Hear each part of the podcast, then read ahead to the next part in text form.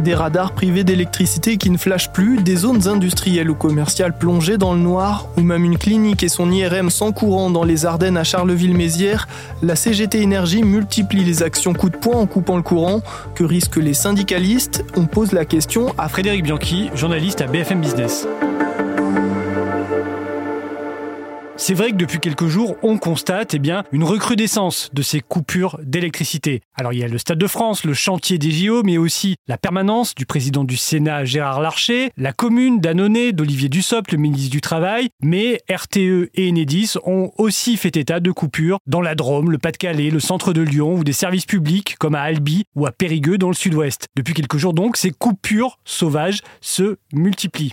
Ces coupures de courant, pour la plupart, sont assumées, voire même revendiquées par des syndicalistes qui s'opposent à la réforme des retraites. Pour les représentants de la CGT, et notamment Sébastien Ménéplier, qui est le secrétaire général de la CGT Mine Énergie, ces actions vont même s'amplifier et il prévient que des coupures ciblées, des baisses de production d'électricité, voire des occupations de sites pourraient être davantage utilisées dans les prochains jours. Mais concrètement, comment est-ce que les syndicats font pour priver le courant dans des endroits aussi protégés? Généralement, ce sont évidemment des salariés, soit du gestionnaire de réseau RTE, soit du distributeur Enedis, qui connaissent les lieux de distribution ou de production de l'électricité et qui vont tout simplement appuyer sur un bouton ou baisser une manette pour limiter la consommation d'électricité, voire la couper purement et simplement, comme ça a été le cas sur plusieurs sites depuis quelques jours. Et donc, que risquent ces grévistes qui coupent le courant?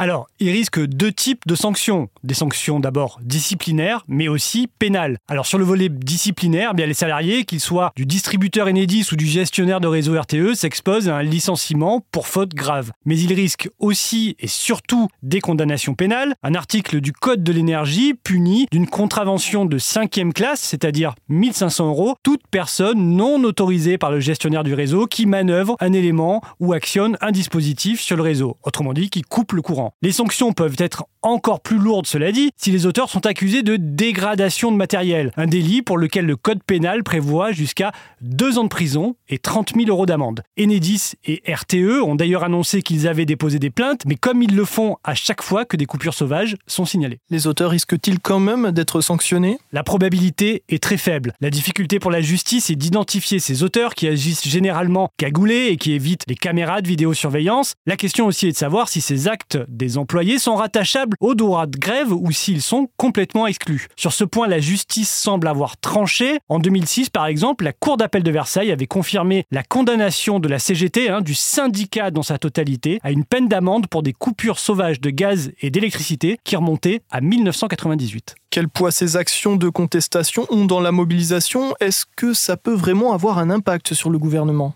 Alors ces actions qui sont généralement unanimement condamnées par la classe politique ont peu de chances d'aboutir à un infléchissement de la position du gouvernement sur ces questions-là. Si elles se multiplient, les sanctions pourraient être davantage respectées par la justice qui, on l'a déjà dit, eh bien jusqu'à présent ne sanctionne que très rarement finalement les auteurs de ce type de comportement. Merci d'avoir écouté ce nouvel épisode de la Question Info. Tous les jours, une nouvelle question et de nouvelles réponses. Vous pouvez retrouver ce podcast sur toutes les plateformes d'écoute, sur le site et l'application BFM TV. À bientôt.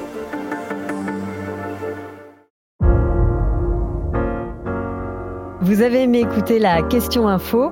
Alors découvrez le titre à la une, le nouveau podcast quotidien de BFM TV.